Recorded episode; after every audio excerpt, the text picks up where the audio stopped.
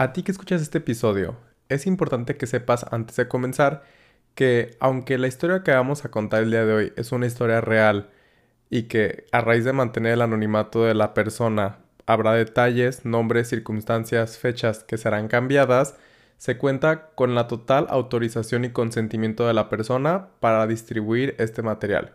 Recordemos que tanto en México como en otros países, el divulgar el estado serológico de una persona es causante de un delito penal.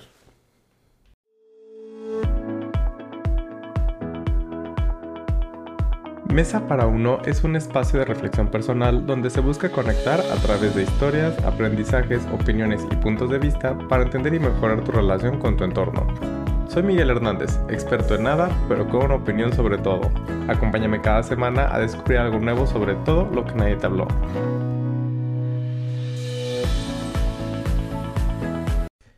Bienvenidos, bienvenidas a un episodio más de Mesa para Uno. Estoy muy contento de que estén aquí el día de hoy, pero también porque el episodio de esta semana me emociona bastante. Me emociona bastante en la parte de que es una experiencia de una persona muy cercana a mí que yo moría de ganas por compartir porque sé que es un tema que podría ayudar a muchísimas personas, pero eh, como lo mencioné en el intro, necesitaba tener su consentimiento y autorización para distribuir este material. No podía contarlo como por, por mis antojos. Em, entonces, qué emoción. Y pues bueno, voy a darles más rodeos a todo y vamos a empezar. Para empezar, y tal como lo dice el título, quiero que nos preguntemos qué pasaría si todos habláramos de VIH. Recordemos que esta historia es de uno de mis mejores amigos de toda la vida, a quien a raíz de mantener su anonimato, lo vamos a llamar Tincho. Lo vamos a llamar Tincho y como disclaimer nuevamente, los nombres, algunas situaciones, algunas fechas van a ser modificadas para mantener el anonimato de esta persona, pero em, el contenido y la esencia que quiero que, que compartí el día de hoy es es auténtica y es con lo que quiero que, que, se queden para poder generar algún cambio. Entonces, empecemos con la parte de Tincho. Bueno, como les mencioné, Tincho es uno de mis mejores amigos de toda la vida. Eh, y a mí me contó de su diagnóstico de VIH positivo hace como un año yo seguía en México. Ajá, hace como un año. Em, un año y poquito más. Y yo recuerdo cuando me lo contó. Primero me citó, nos vimos en un café. Eh, me dijo que quería platicar de algo. Era, es común, o sea, somos amigos toda la vida, pero es muy raro que nos veamos. O sea, casi nunca coincidimos en planes eh, de que yo estoy en México, él no está, o yo estoy en León y él no está, lo que sea. Entonces, eso de los pocos que coincidimos, tenía ya rato sin verlo. Y pues bueno, llegamos, platicamos en un café. Eh, me preguntó de mi relación, de los planes y demás. Estamos platicando, echando el chisme un buen rato. Ya entonces me dice, bueno, pues te voy a contar para lo que. Para lo que te queda. Para lo que te cité. Y yo, pues a ver qué es. Y me dijo, no, pues este, que tenía, ya tenía para ese entonces un año de haber recibido un diagnóstico de, de VIH. Un diagnóstico positivo de VIH. Ajá. Y me acuerdo que él me lo estaba diciendo y yo sentí un frío en la espalda y, y, no sé, siento que hasta el mundo me pasó más lento porque me lo estaba contando y él trataba de estar tranquilo, pero yo podía ver cómo se le estaban llenando los ojos de lágrimas, cómo le temblaba la voz, cómo se tensó todo el cuerpo. Me acuerdo que, bueno, pues me levanté, nos abrazamos. Yo, pues soy súper llorón, yo estaba llore y llore. Me dijo así de que no, no llores. No necesito ahorita que llores, necesito tener como gente cercana, gente.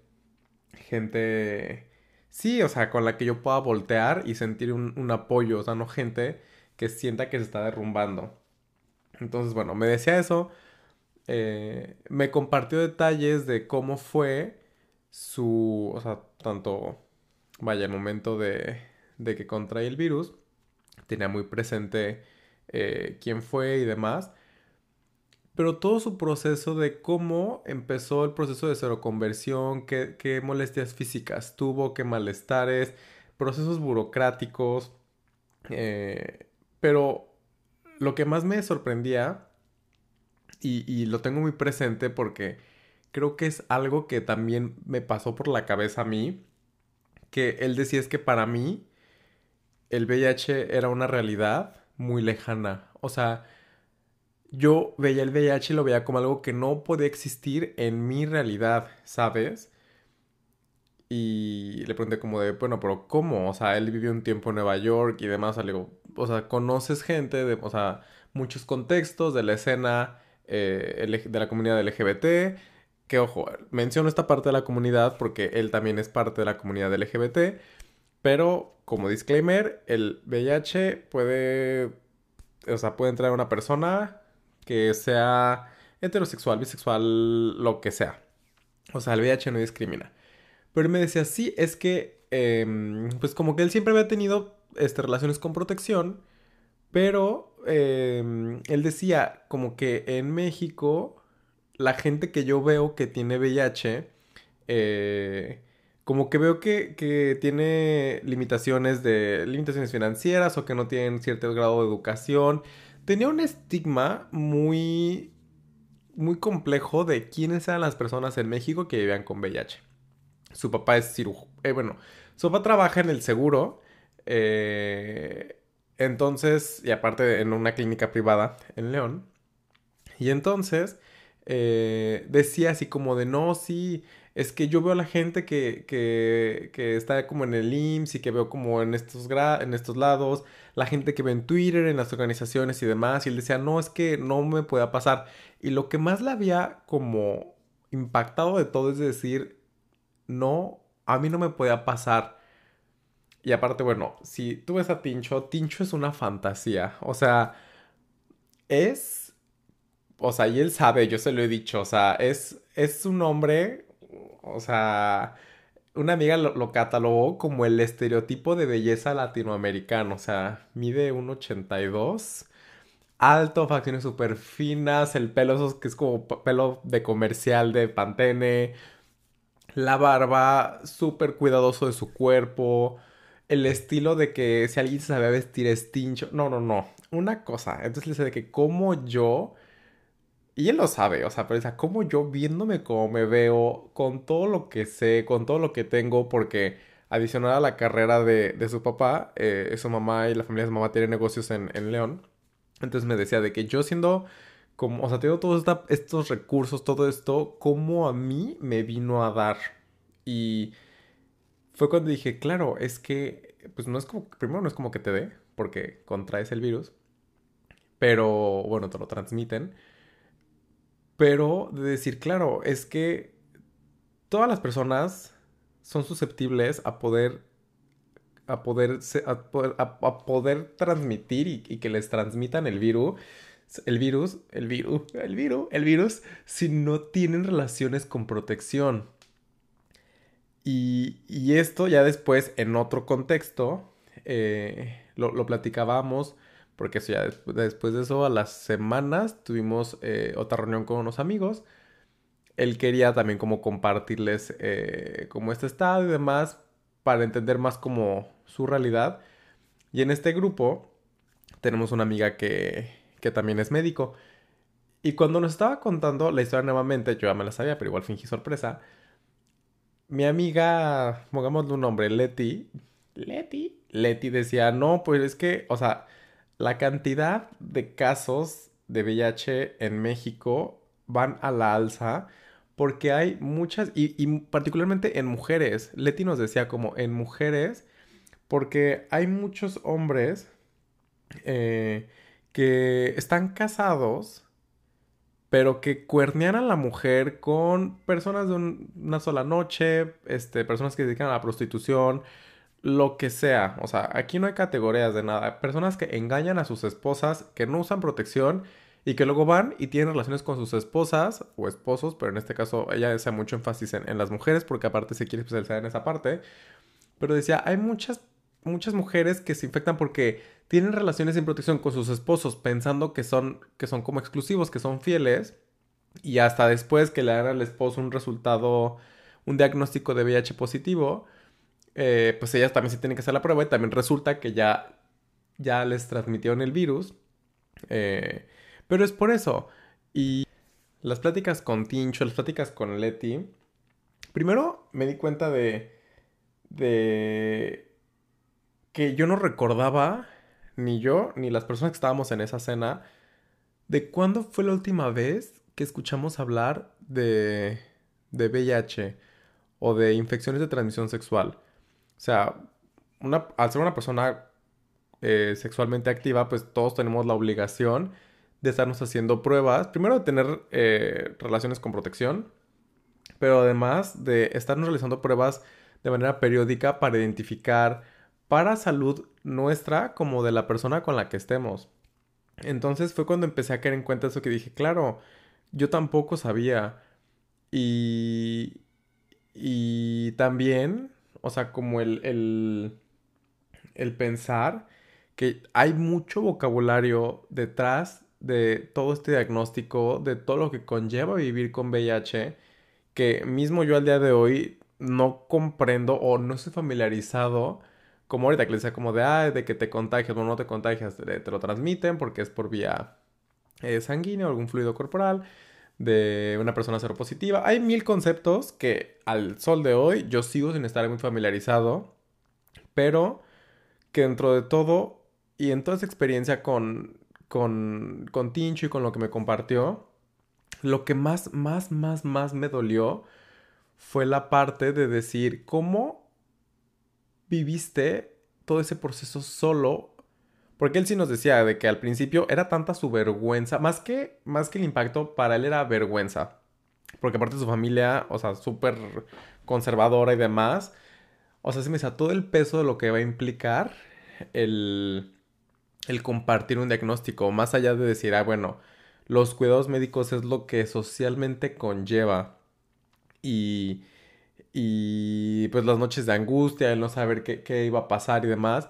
Y yo lo único que sé es como de cómo, cómo en mi universo, o sea, yo que tanto te quiero, permití que pasaras por todo eso solo. Yo no sabía, o sea, permití por decir algo porque yo no sabía, pero es como de cómo no sabía y cómo, cómo no pude estar ahí en algún momento que necesitaras hacer una llamada con alguien, que necesitaras llorar, que necesitaras desahogarte, algo. Y, y él me decía, pues es que no, o sea, porque después tuve otra plática con él.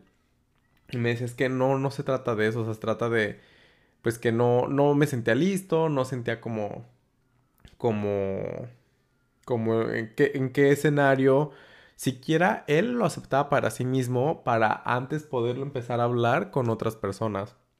Y, y en esta reunión, lo tengo muy presente, eh, otra amiga nos estaba contando, nos dijo, no, pues sabes qué, o sea, aparte, esta amiga es así como súper racional, súper como objetiva, la amamos por eso. Eh, ella decía de que no, o sea, pues ah, no pasa nada, este, tu tranqui, dijo, es más común de lo que tú crees.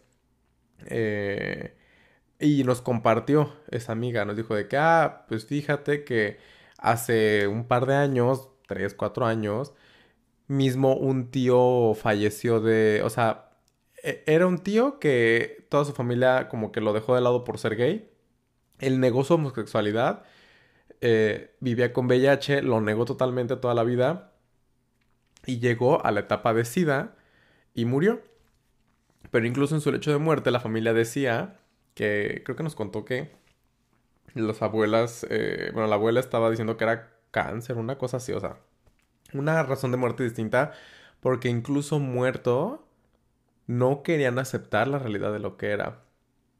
Y, y más, o sea, lo que nos contó esta amiga, más lo que nos contó Leti y demás, y yo dije, claro, es que es tanto, o sea, yo me puse a pensar y digo, claro, o sea, es tanto el, el, estigma y todo el peso moral que tiene el VIH en, en, las personas. Tanto en las personas que lo que viven con el virus, en las personas que lo atienden o que, o que lo sí, que lo tratan, porque Tincho me llegó a decir, o sea, sí, por su seguro de vida, eh, ha pagado clínicas eh, particulares, mismo en Ciudad de México y demás, o sea, ha estado en, varios, en varios sitios, pero decía, en, muchos, en algunas ocasiones tuve que ir al seguro, eh, al IMSS, para agilizar algunos trámites y demás, cosas, cosas burocráticas. Eh, las mismas enfermeras y enfermeros sí de pronto tienen como un recel, o sea, como un repele cuando saben que una persona es VIH positiva.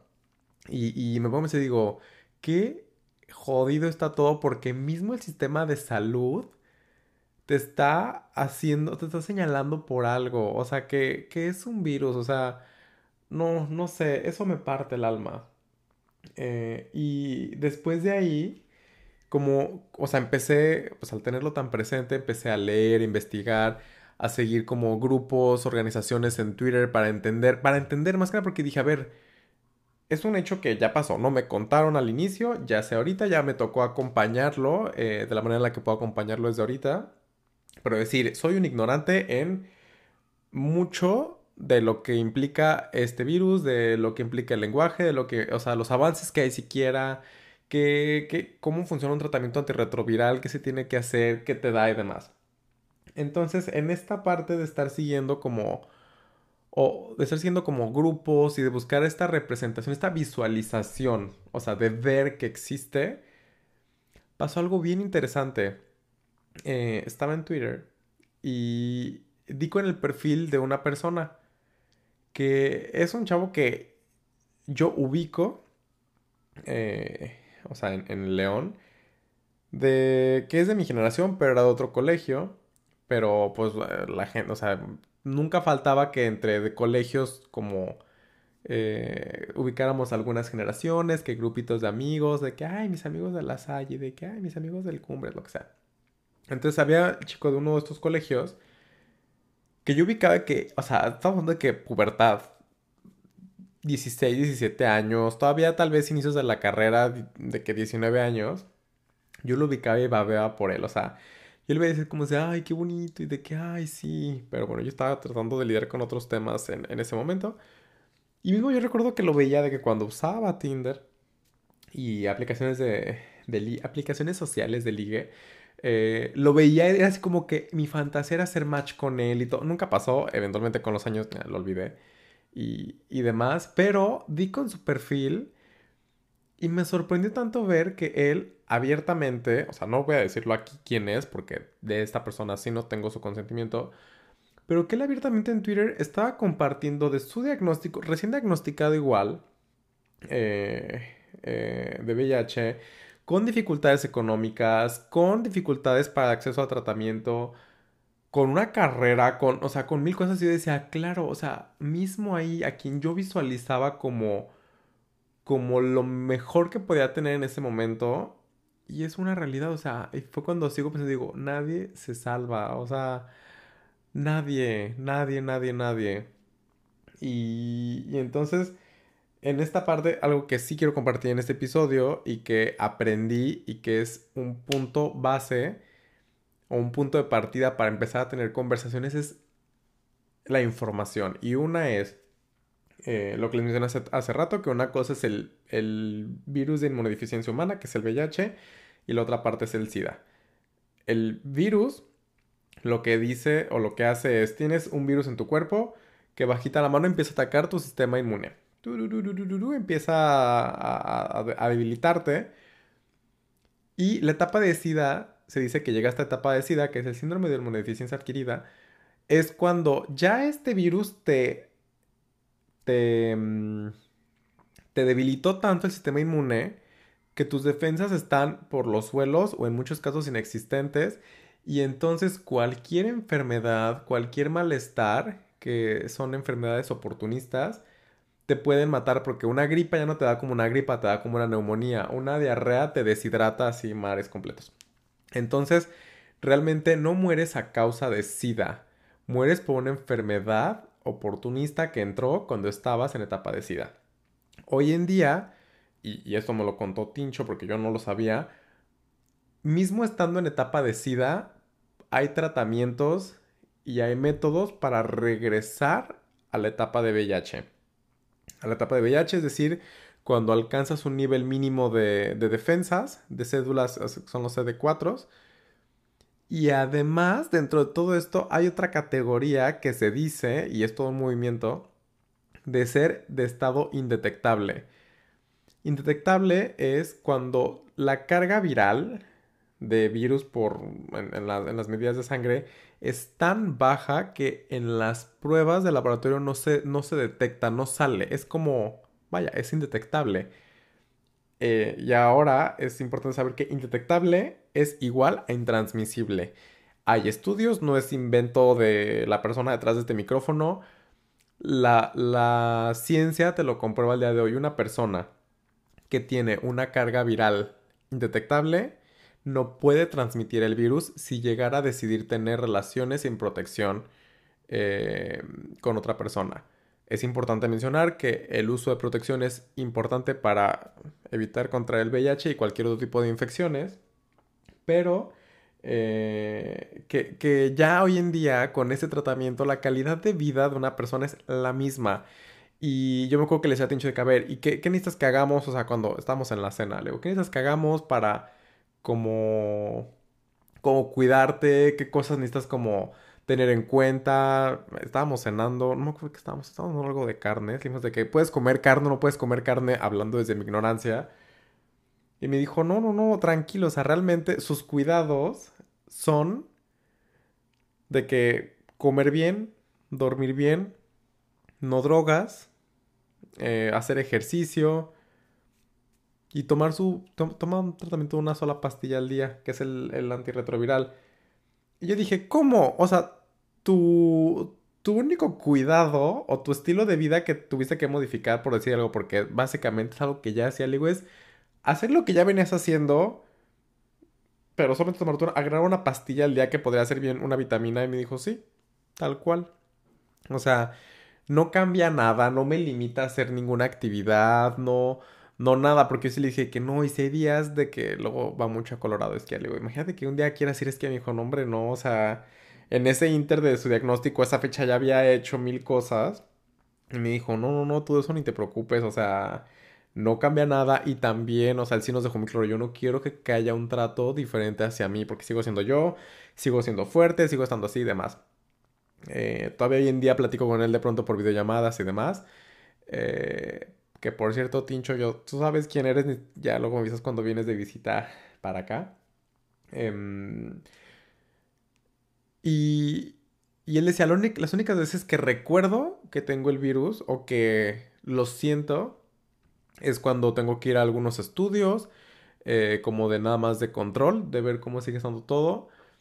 Y, está muy en contacto con organizaciones y con gente y demás, porque él, él dice, y él dice, yo sé que en mi escenario actual em, es, o sea, corrí con mucho privilegio, con con mucha fortuna que mucha gente no tiene, porque, o sea, hoy en día, y yo lo he visto a raíz de los grupos que, empecé a seguir y de informarme, de lugares en México donde el sistema de salud público no tiene, em, no tiene el, medicamento suficiente, que hay desabasto, no hay material para hacer pruebas. Eh, el, el material, por ejemplo, el medicamento, me dice Tincho, porque luego a veces él lo compra por aparte, su seguro se lo reembolsa y no sé qué show. Eh, pero me decía, el medicamento de un mes cuesta 13 mil pesos mexicanos. O sea, o sea, con eso te das una idea de lo inaccesible que es para chingos de gente. O sea, de qué tamaño tienen que ser tus ingresos para poder sobrevivir, más aparte, comprar un medicamento de 13 mil pesos al mes si no tuvieras el seguro que necesitas o si no lo cubre el seguro o cualquier cosa. Entonces es todo un tema. Y, me pongo a pensar nuevamente, ¿qué pasaría? O sea, con todo lo que les conté, vuelvo a hacer la pregunta, ¿qué pasaría si todos habláramos de VIH? Yo ahorita me doy cuenta, después de todo lo que me tocó vivir con Tincho, que pues podría significar incluso el, el estar más abiertos a que una persona no pase por un proceso solo, a que haya menos estigma, que se rompa con este con esta idea de que ya VIH igual a muerte pasado mañana y demás.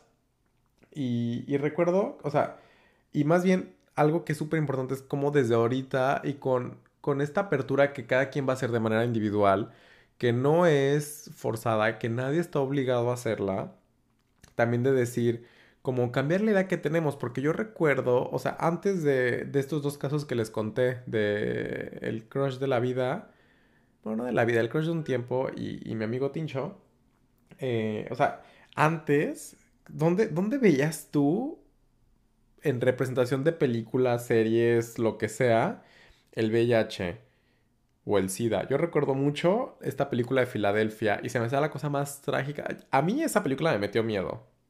Entonces, como decir, estaba la película de Filadelfia, estaba la de Dallas Boyer Club. Y era como en, en las películas, en las representaciones que las pocas que había, tal cual el mensaje era, estás para morirte. Y yo decía como de, no, qué horror, qué, qué ansias. Entonces, creo que el que hablemos de este tema, incluso mismo, si no, si no tienes una persona o si no conoces que hay una persona cercana a ti que vive con el, con el virus, que tiene un diagnóstico positivo, de decir con tu pareja, oye, ¿sabes qué? Eh, para cualquier cosa, vamos a hacernos un chequeo, vamos a hacernos pruebas periódicas, vamos a a ver cómo está todo ahí. Porque recordemos que, o sea, la causa principal es por vía sexual, pero que también puede ser por algún material no desinfectado quirúrgico, transfusiones de sangre. Hay casos en los que es a través de la leche materna, cuando es como de madre a hijo. O sea, hay gente que ya nace con el virus. Y, muchas veces hay gente que no lo sabe y eso es lo peor, el no saberlo. Entonces, eh, creo que si todos habláramos de VIH, las cosas serían diferentes porque habría más conciencia de con quién estás teniendo relaciones sin protección, si así lo estás decidiendo hacer con tu pareja, de cómo empezar a abordar temas, información, redes de apoyo, si alguna persona cercana a ti acaba de recibir un diagnóstico positivo, cómo son sus expectativas de vida, qué ha cambiado, porque también es un hecho que de las películas, o sea, por ejemplo, la película de Filadelfia, que es de los noventas, y, lo que se sabía de cómo fue a los, principios del, cuando se escuchaba de la enfermedad, ya no es lo mismo. El VIH al día de hoy ya no es lo mismo que el VIH de los noventas, de los ochentas, incluso de principios de los 2000. Ha habido tanta evolución y yo firmemente creo que sí, tal vez sí lleguemos a ver una cura pronto, pero que si no, o sea, en el Inter pues aprender que es lo mismo, porque ¿qué diferencia hay de una persona que vive con VIH que tal cual su control es tener una vida saludable y una pastilla al día, o sé que tratamientos más, me habían contado por ahí que hay de otros, o sea que hay de que dos pastillas, tres pastillas, depende la necesidad de cada persona. Pero de decir, ¿qué diferencia hay de una persona que vive con VIH a una persona que vive con diabetes, que vive con hipertensión, que tiene lupus, que tiene algún tipo de enfermedad que nacieron con esa enfermedad, pero que sigue estando ahí, sigue teniendo o no alguna limitación física, sigue teniendo o no alguna limitación laboral y, y no tiene el mismo peso moral que una enfermedad o un virus que en su mayoría se transmite por tener una vida sexual plena con las consecuencias que pueda traer de tener eh, prácticas en protección o con protección. Pero no, no, no hay mayor diferencia. Entonces, lo que quería compartir a través de este episodio es que recordemos que el VIH existe y que no sabemos si alguien cercano a nosotros necesita de nuestro apoyo para sobrellevar este diagnóstico, para poderlos acompañar en lo que sea que necesiten.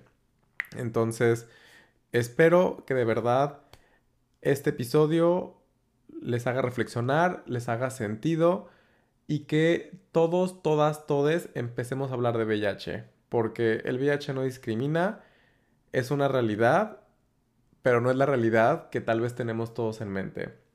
Entonces, no olviden compartir este episodio, calificarlo, compártanlo con quienes crean que les pueda servir este, esta información, si hay personas en sus, en sus círculos cercanos que viven con este diagnóstico, que crean que pueden tenerlo, eh, pues saber que hay redes de apoyo. Les voy a dejar información en, la descripción de algunas asociaciones, algunos links de ayuda que, que medio empecé a seguir.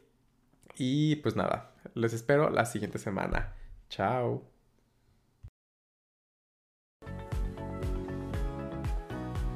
Gracias por escuchar este episodio. No olvides compartirlo con todas las personas a quien creas que les pueda gustar o ayudar esta información.